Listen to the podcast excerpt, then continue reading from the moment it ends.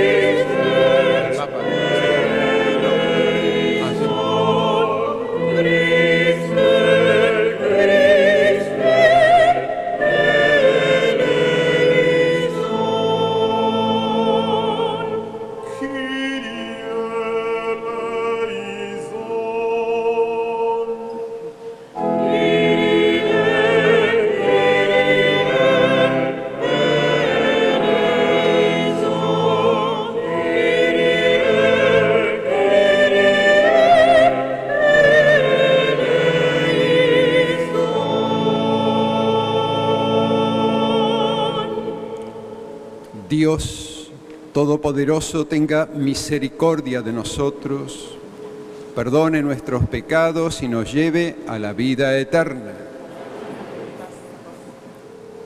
Oremos. Dios nuestro, que en tu providencia edificaste tu iglesia sobre el fundamento de Pedro, y lo pusiste al frente de los demás apóstoles, mira con bondad a nuestro Papa Francisco, a quien has constituido sucesor de Pedro, y concede que sea para tu pueblo principio y fundamento visible de la unidad de la fe y de la comunión. Por nuestro Señor Jesucristo, tu Hijo, que vive y reina contigo en la unidad del Espíritu Santo y es Dios por los siglos de los siglos. Lectura de los Hechos de los Apóstoles. En una ocasión, Pedro y Juan subían al templo para la oración de la tarde. Allí encontraron a un paralítico de nacimiento que ponían diariamente junto a la puerta del templo llamada la Hermosa, para pedir limosna a los que entraban. Cuando él vio a Pedro y a Juan entrar en el templo, les pidió una limosna. Entonces Pedro, fijando la mirada en él, lo mismo que Juan, le dijo, míranos. El hombre los miró fijamente, esperando que le dieran algo. Pedro le dijo, no tengo plata ni oro, pero te doy lo que tengo. En el nombre de Jesucristo de Nazaret, levántate y camina. Y tomándolo de la mano derecha, lo levantó. De inmediato se le fortalecieron los pies y los tobillos. Dando un salto se puso de pie y comenzó a caminar y entró con ellos en el templo, caminando, saltando y glorificando a Dios. Toda la gente lo vio caminar y alabar a Dios. Reconocieron que Él era el mendigo que pedía limosna sentado a la puerta del templo llamada la Hermosa, y quedaron asombrados y llenos de admiración por lo que le había sucedido. Palabra de Dios.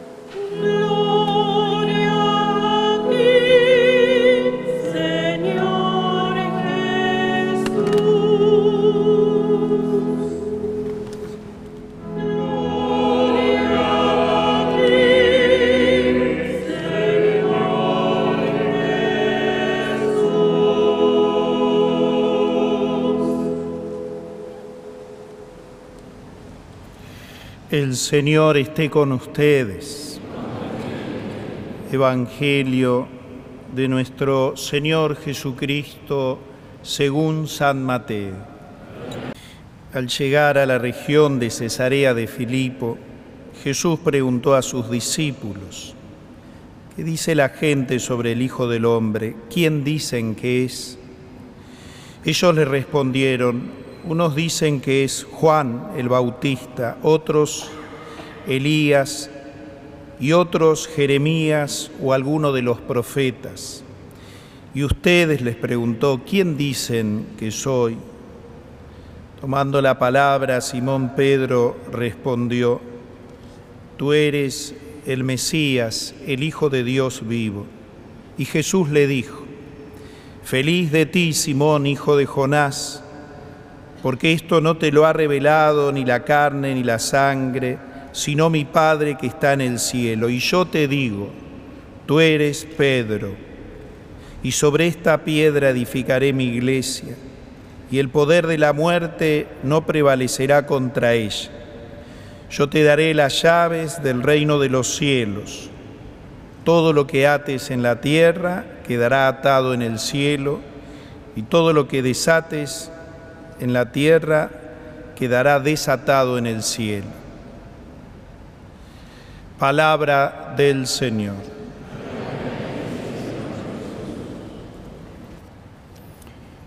Muy queridos fieles, también a los consagrados y consagradas que nos acompañan, a los sacerdotes y seminaristas, a mis hermanos obispos y muy especialmente al señor Nuncio que ha querido sumarse también a esta acción de gracias.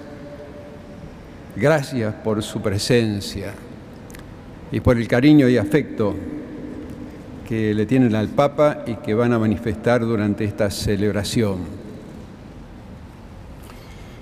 Imagínense, son 10 años que vamos a celebrar. Así que acomódense porque la homilía va a ser larga. Tú eres el Mesías, el Hijo de Dios vivo.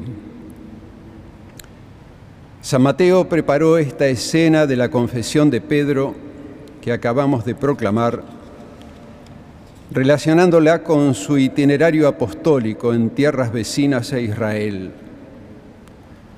Una gran multitud acudió a él llevando paralíticos, lisiados, ciegos, mudos y muchos otros enfermos. Los pusieron a sus pies y él los curaba. La multitud se admiraba al ver que los mudos hablan, los inválidos quedaban curados, los paralíticos caminaban y los ciegos recobraban la vista. Y todos glorificaban al Dios de Israel. Así dice San Mateo. Todos estos signos eran anticipo del reino que Jesús predicaba con gestos y con palabras. Él ya conocía lo que pensaban los saduceos y fariseos, los que se habían apropiado de Dios. Por eso alabó al Padre que revela las cosas del reino a los pequeños y no a los sabios de este mundo. Las preguntas que hace a sus discípulos tienen que ver con ese contexto. La gente sencilla lo escucha y lo sigue, mientras que los ilustrados y entendidos no lo comprenden y lo rechazan. Primero pregunta, ¿quién dice la gente que es el Hijo del Hombre? Las primeras respuestas son decepcionantes. Ninguno acierta sobre quién es Jesús. Luego pregunta al grupo de los doce, ¿y ustedes quién dicen que soy yo? Simón Barjoná toma la palabra en nombre de todo el grupo y hace la perfecta confesión de la fe cristiana. Tú eres el Mesías, el Hijo de Dios vivo. Jesús responde con una bienaventuranza porque lo que acaba de confesar ha sido concedido por Dios. Y seguidamente dice, ¿quién es Simón? Al discípulo le cambia el nombre. En adelante será Kefas, roca, Pedro. Él será la roca sobre la cual edificará su iglesia, su iglesia. Y para perpetuarla en el tiempo, le promete que los poderes de la muerte no la vencerán. Si la promesa de Jesús es reunirnos en el reino de su Padre Dios, Pedro será el poseedor de las llaves, para lo cual recibe también el poder de atar y desatar, para que todo lo que enseñe y bendiga en la tierra quede refrendado en el cielo. Todo parece indicar que el Señor tuvo en cuenta aquella inspirada revelación en Cesarea de Filipo, cuando Pedro confesó la verdad sobre Jesús, Hijo de Dios. Y sobre esa fe fundó su iglesia. Pero sabemos que Pedro debió esperar hasta encontrarse con Jesús resucitado a orillas del lago de Tiberíades, donde por tres veces le preguntó, Simón, hijo de Juan, ¿me amas? ¿Me quieres? ¿Me amas más que esto? ¿Que estos? El maestro no había retirado su promesa, pero fue necesario aquel diálogo amoroso para dejar atrás lo que todos conocemos durante los días de su pasión sin esa nueva confesión de amor más grande, el buen pastor que da la vida por las ovejas no hubiera podido confirmarlo. Apacienta mis ovejas. Los poderes que recibió Pedro en su persona se hicieron extensivos a los pontífices que apacentaron la iglesia de Jesús durante los dos mil años de existencia. La proyección de aquella unción se actualiza y no deja de asombrarnos cada vez que vemos el humo blanco en la chimenea de la sala consistorial, como aquella tarde del 13 de marzo del 2013. En ese nuevo aniversario de su elección, en este nuevo aniversario de su elección, como sucesor de Pedro, nos unimos fervorosamente a toda la Iglesia para rezar por el Papa Francisco. y deseamos renovar nuestra fidelidad a quien carga sobre sus hombros de buen pastor la comunidad universal de los fieles. La iglesia que peregrina en la Argentina manifiesta una gran alegría por el singular vínculo afectivo que nos une al vicario de Cristo, quien fuera nuestro cardenal Bergoglio por más de 15 años. Cursando el décimo año de su pontificado, el Papa Francisco continúa entregándonos un magisterio doctrinal y pastoral acorde con el espíritu y la letra del Concilio Vaticano II y en continuidad con los grandes documentos pontificios que le precedieron. Él nos ha acostumbrado a que toda reflexión, toda acción pastoral tenga su punto de partida en la Sagrada Escritura, la que encuentra su plenitud en el Evangelio de Jesús, fuente inagotable de sabiduría divina.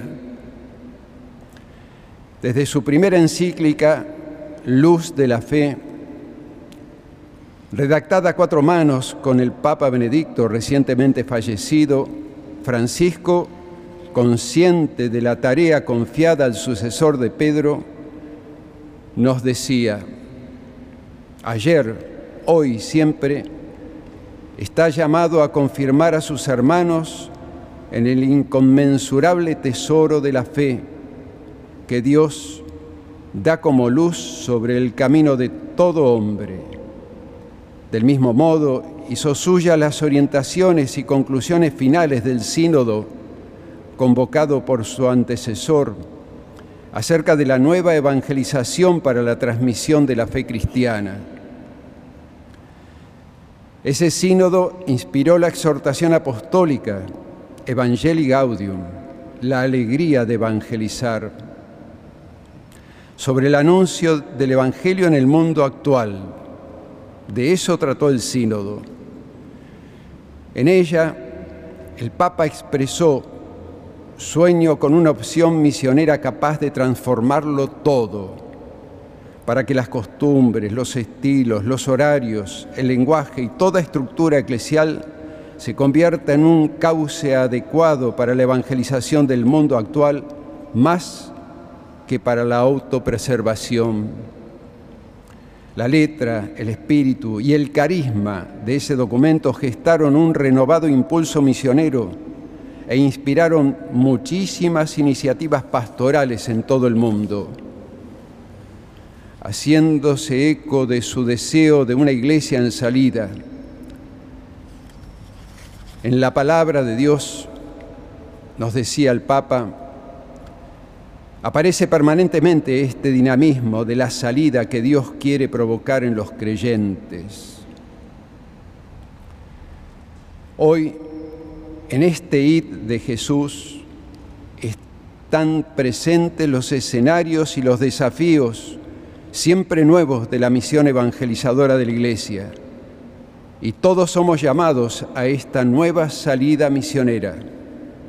La proyección de esa exhortación ha abierto y sigue abriendo nuevos caminos para la evangelización. Le siguieron dos sínodos dedicados a dos prioridades pastorales en el corazón del Papa, la familia y los jóvenes. En esas asambleas sinodales, la nota descollante fue la participación de los laicos, cuyas voces e inspirados aportes se vieron reflejados en los documentos postsinodales sobre el amor en la familia y el dirigido a los jóvenes y a todo el pueblo de Dios.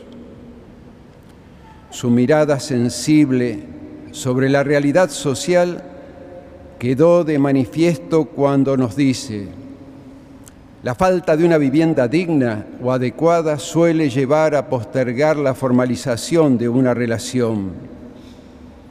Una familia y un hogar son dos cosas que se reclaman mutuamente. Este ejemplo muestra que tenemos que insistir en los derechos de la familia y no solo en los derechos individuales. La familia es un bien del cual la sociedad no puede prescindir pero necesita ser protegida. Por su parte, Tuvo para los jóvenes de todo el mundo palabras y gestos de cercanía. En una carta dirigida a ellos les decía, vive Cristo, esperanza nuestra, y Él es la más hermosa juventud de este mundo. Todo lo que Él toca se vuelve joven, se hace nuevo, se llena de vida. Entonces, las primeras palabras que quiero dirigir a cada uno de los jóvenes cristianos son, Él vive y te quiere vivo. Jesús, joven, tenía una confianza incondicional en el Padre. Cuidó la amistad con sus discípulos e incluso en los momentos críticos permaneció fiel a ellos, manifestó una profunda compasión por los más débiles, especialmente por los pobres, los enfermos, los pecadores y los excluidos. Tuvo la valentía de enfrentarse a las autoridades religiosas y políticas de su tiempo. Vivió la experiencia de sentirse incomprendido y descartado sintió miedo del sufrimiento y conoció la fragilidad de la pasión. Dirigió su, mirada al futuro abandonándose en las manos seguras del Padre Dios y a la fuerza del Espíritu. En Jesús todos los jóvenes pueden reconocerse. Así nos decía el Papa. ¿Cómo no recordar con alegría y gratitud cuando el Santo Padre abrió las puertas del jubileo extraordinario de la misericordia y nos hizo vivir un año de gracia y consuelo, proclamando que desde el corazón de la Trinidad, desde la intimidad más profunda del misterio de Dios, brota y corre sin parar el gran río de la misericordia. Solo Dios sabe cuántas cuántos hombres y mujeres, hasta entonces ajenos a la iglesia, hoy forman parte de ella después de conocer el perdón y el rostro misericordioso del Padre Dios.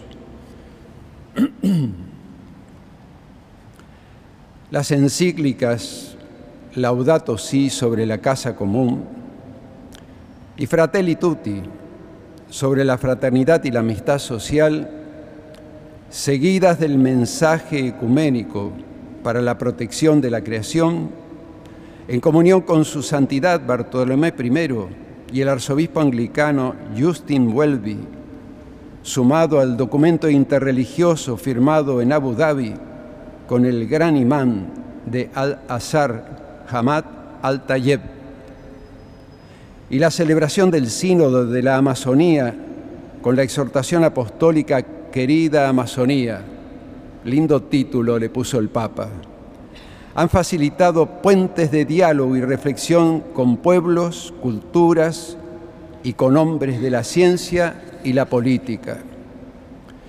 El Magisterio Social de Francisco propone la toma de conciencia de ser corresponsables de la casa común. Supone una nueva mirada sobre la creación desde una ecología integral cuidando a los pobres que son los más perjudicados por el atropello y expoliación de los recursos naturales, junto a las nuevas categorías de fraternidad y solidaridad. Son los aportes de su pensamiento en orden a un nuevo humanismo integral que vuelva a poner en el centro del universo a la persona. En Laudato Si, inspirada en San Francisco, nos dice, la Biblia enseña que cada ser humano es creado por amor, hecho a imagen y semejanza de Dios. Esta afirmación nos muestra la inmensa dignidad de cada persona humana, que no es solamente algo, sino alguien. El Creador puede decir a cada uno de nosotros, antes que te formara en el seno de tu madre, yo te conocía. Fuimos concebidos en el corazón de Dios Y por eso cada uno de nosotros es el fruto de un pensamiento de Dios. Cada uno de nosotros es querido. Cada uno es amado.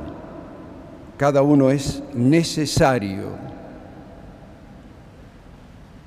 Hacia el final de Fratelli Tutti, esta carta dirigida a los jóvenes, Francisco nos recuerda, para nosotros, ese manantial de dignidad humana y de fraternidad está en el Evangelio de Jesucristo. De él surge el pensamiento cristiano y para la acción de la Iglesia el primado que se da a la relación, al encuentro con el misterio sagrado del otro, a la comunión universal con la humanidad entera como vocación de todos. Partiendo del ejemplo de los santos, que desde el Evangelio vivieron intensamente la cercanía de los pobres, Francisco no dejó de alentarnos para que respondamos a nuestra vocación bautismal. Nos decía, no tengan miedo de la santidad,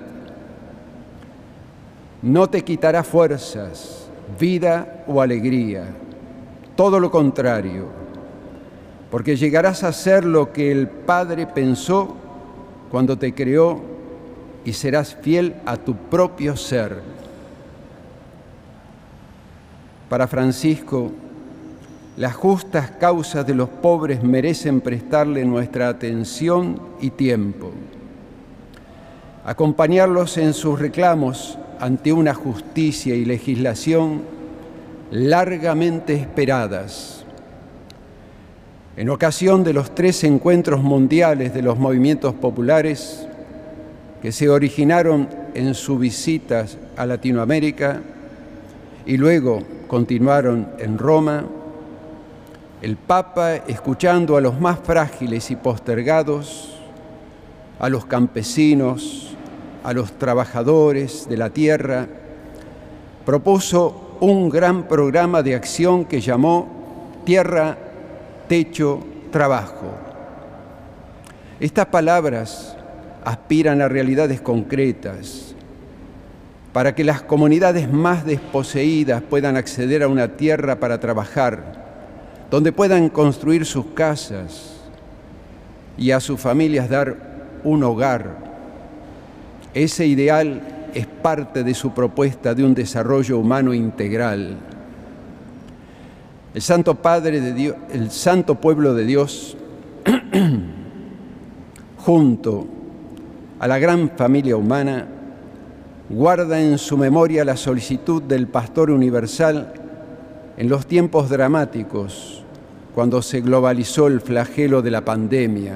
¿Recuerdan? En aquella tarde de marzo del 2020, bajo la lluvia, nos infundió confianza y esperanza en plena tormenta. Al igual que los discípulos, experimentaremos que con él a bordo, nos decía el Papa, no se naufraga, porque esta es la fuerza de Dios, convertir en algo bueno todo lo que nos sucede incluso lo malo. Él trae serenidad en nuestras tormentas, porque con Dios la vida, la vida nunca muere. En una de sus últimas intervenciones abordó un desafío que lo apasiona. Y su magisterio nos ha dado sólidos lineamientos para pensar y actuar en un pacto educativo global, con la esperanza de aspirar a un acuerdo que haga realidad un renovado humanismo solidario que responda a las esperanzas del ser humano y al diseño de Dios. Guiado por la lógica del Evangelio que nos presenta a un buen pastor de cien ovejas, el que las quiere todas, el Papa nos ha invitado varias veces a tener una mirada amplia ante la marginalidad y compleja diversidad que vivimos, porque como lo ha dicho en estos días, Jesús los quiere a todos adentro del Evangelio. Como sus antecesores, Francisco salió del Vaticano. Nos conmovió aquella su primera visita a la isla de Lampedusa, donde se solidarizó con los inmigrantes que arriban a sus costas y ofreció la misa por los miles de hombres y mujeres y niños que no pudieron llegar. Desde allí pidió perdón a Dios y lanzó un fuerte llamado a aquellos que en el anonimato toman decisiones socioeconómicas que hacen posibles dramas como este. Su voz profética se hizo sentir. Le siguieron visitas a campos de refugiados, o donde el drama de los pobres muestra el rostro doliente de la humanidad, migrantes perseguidos, fugitivos del hambre, son parte sensible de su ministerio apostólico itinerante. Nosotros, que aspiramos a tener su visita,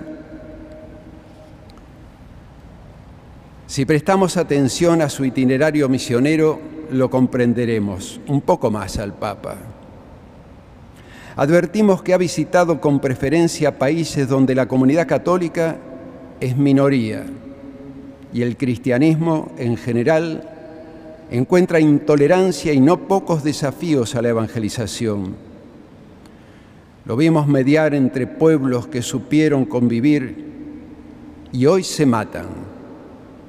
Su presencia en el conflicto es mediadora de paz y portadora de un mensaje conciliador, como lo hizo en su último viaje al Congo y Sudán del Sur. Trabajador incansable por la paz, hoy tiene en su corazón la preocupación por su débil equilibrio, debido a la cruenta guerra entre Rusia y Ucrania y su posible proyección mundial.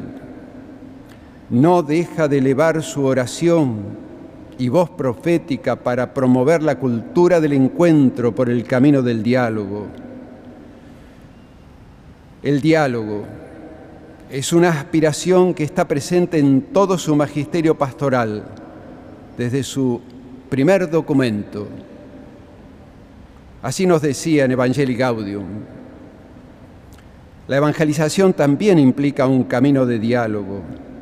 Para la Iglesia, en este tiempo hay particularmente tres campos de diálogo en los cuales debe estar presente para cumplir un servicio a favor del pleno desarrollo del ser humano y procurar el bien común, el diálogo con los estados, con la sociedad, que incluye el diálogo con las culturas y con las ciencias y con otros creyentes que no forman parte de la Iglesia Católica.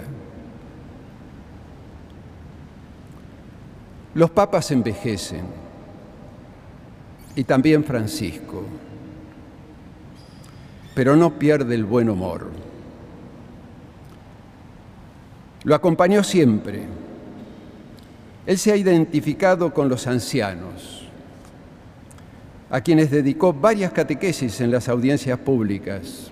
Yo pude presenciar dos de ellas. Y vaya si tiene buen humor. Hace unos meses fue aquejado por un dolor fuerte en una de sus rodillas que le impidió caminar, recuerdan, lo vimos en silla de rueda y aún hoy con bastón. En una de las intervenciones públicas comentó, no entiendo cómo me pasó a mí, si es una enfermedad de los ancianos,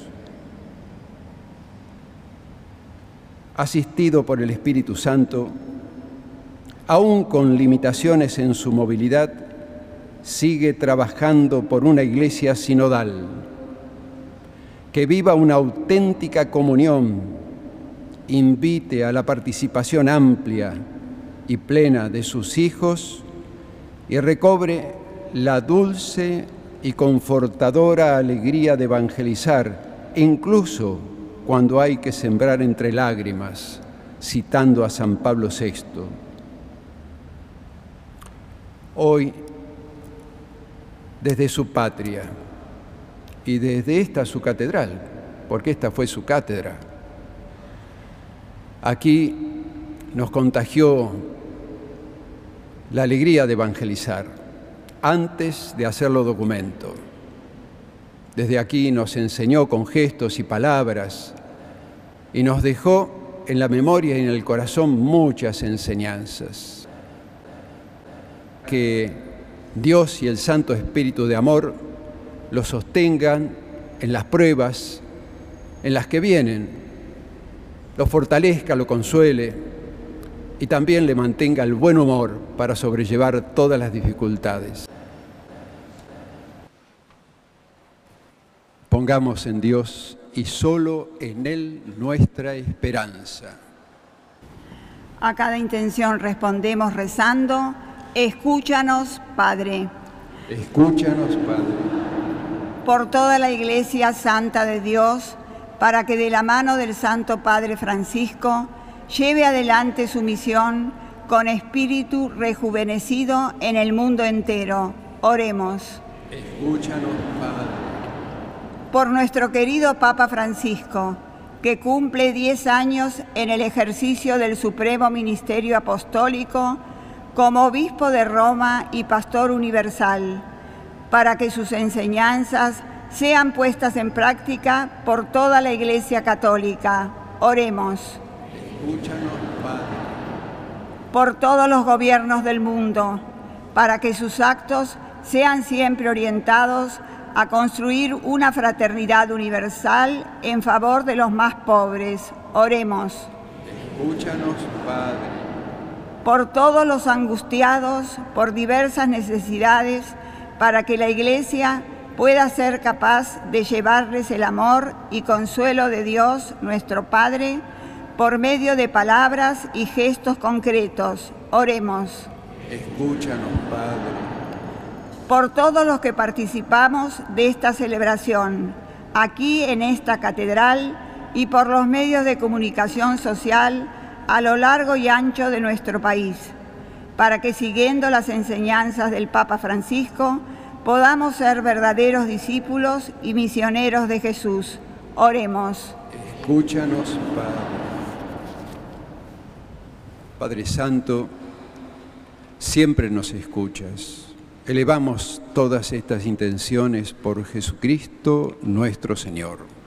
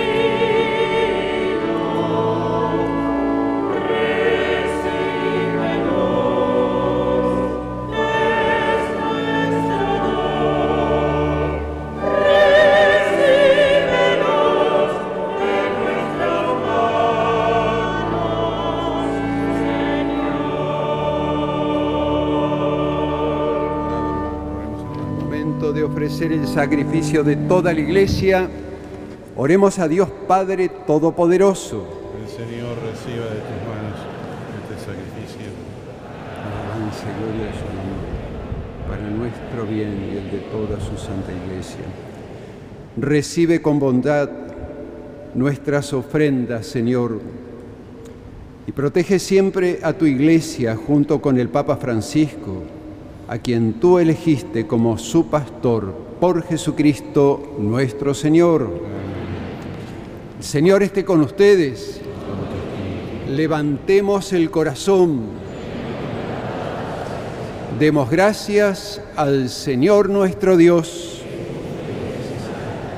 En verdad es justo y necesario, es nuestro deber y salvación, darte gracias siempre y en todo lugar, Señor Padre Santo, Dios Todopoderoso y Eterno.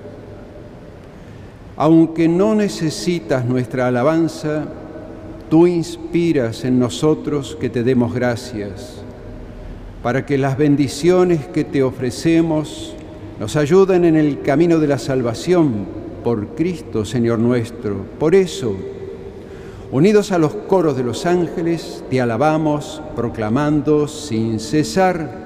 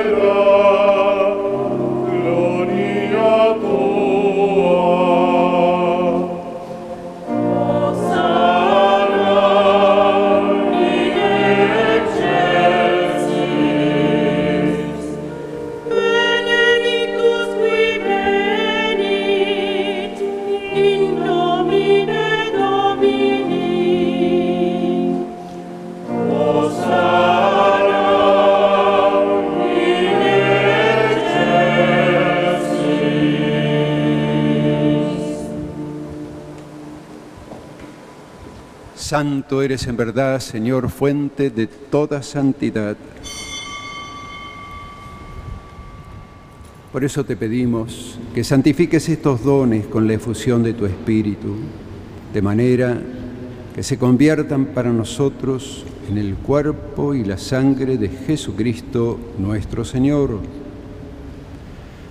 Él mismo, cuando iba a ser entregado a su pasión voluntariamente aceptada, tomó pan, Dándote gracias lo partió y lo dio a sus discípulos, diciendo, tomen y coman todos de él, porque esto es mi cuerpo que será entregado por ustedes.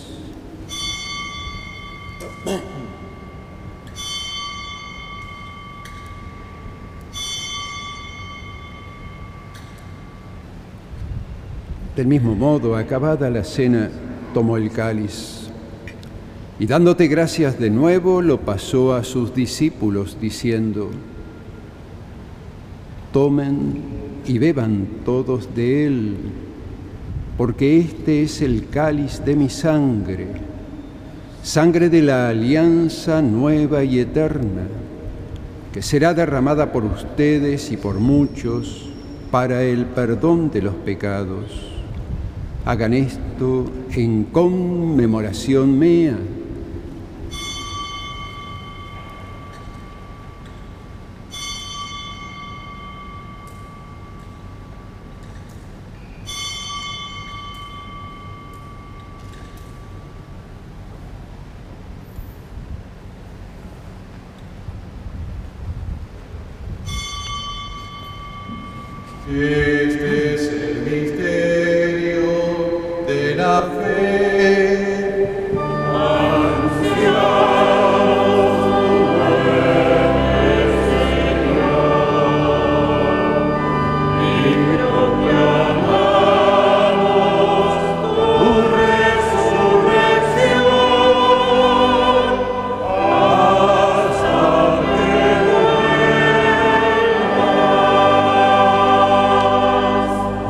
Padre, al celebrar ahora el memorial de la muerte y resurrección de tu Hijo, te ofrecemos el pan de vida y el cáliz de salvación.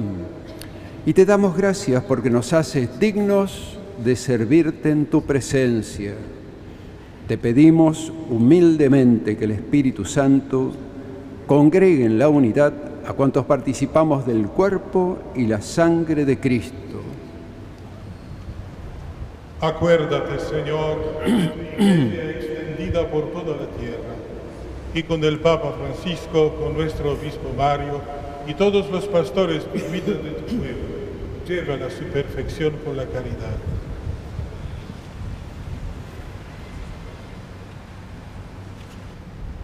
Acuérdate también de nuestros hermanos que se durmieron en la esperanza de la resurrección y de todos los que han muerto en tu misericordia.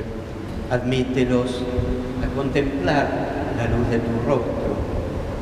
Ten misericordia de todos nosotros y así con María, la Virgen Madre de Dios, su esposo San José, los apóstoles y cuantos vivieron en tu amistad a través de los tiempos, merezcamos por tu Hijo Jesucristo compartir la vida eterna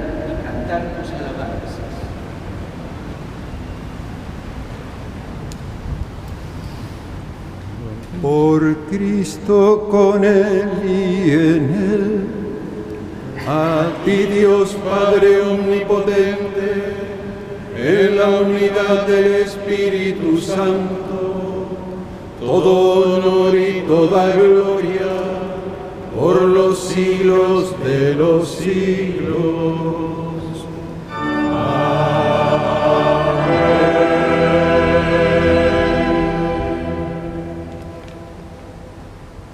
Con humildad y confianza elevemos la oración que el Maestro nos enseñó.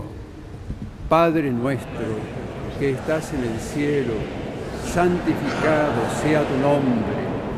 Venga a nosotros tu reino. Hágase tu voluntad en la tierra como en el cielo. Danos hoy nuestro pan de cada día. Perdona nuestras ofensas como también nosotros perdonamos a los que nos ofenden, y no nos dejes caer en la tentación, y líbranos del mal.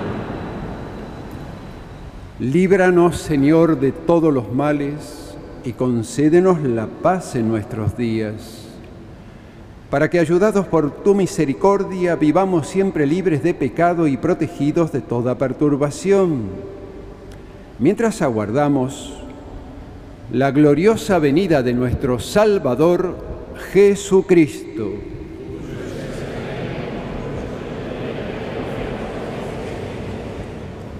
Señor Jesucristo, que dijiste a tus apóstoles, la paz les dejo, les doy mi paz. No tengas en cuenta nuestros pecados, sino la fe de tu iglesia y conforme a tu palabra concédenos la paz y la unidad. Tú que vives y reinas por los siglos de los siglos, la paz del Señor Jesús esté siempre con ustedes. Nos damos fraternalmente la paz.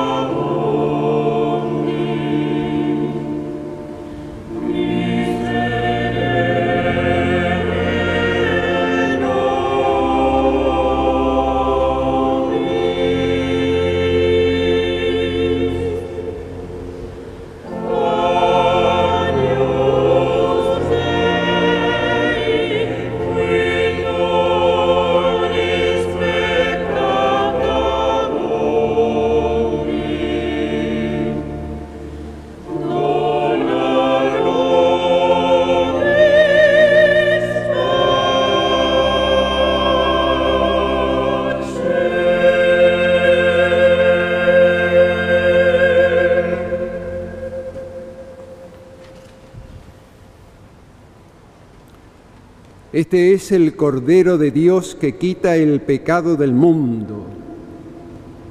Dichosos los invitados a la cena del Señor.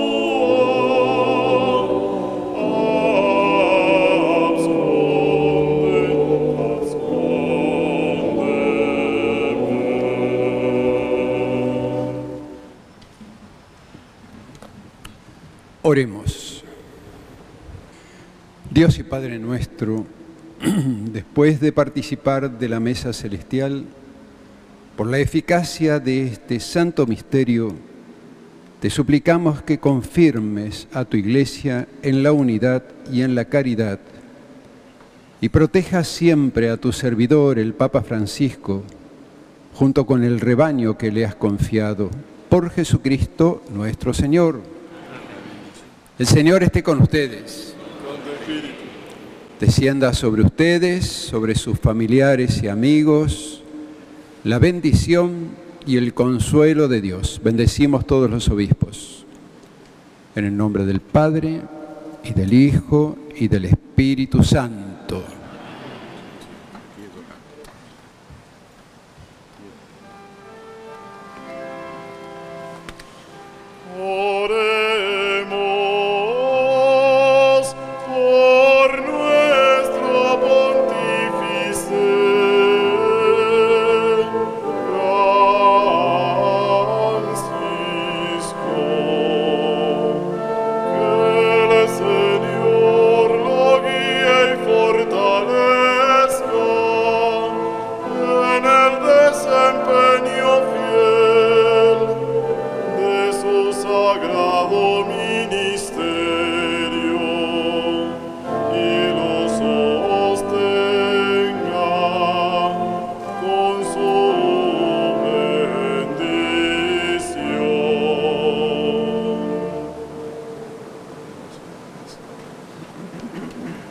Celebrado la Eucaristía, podemos ir en paz.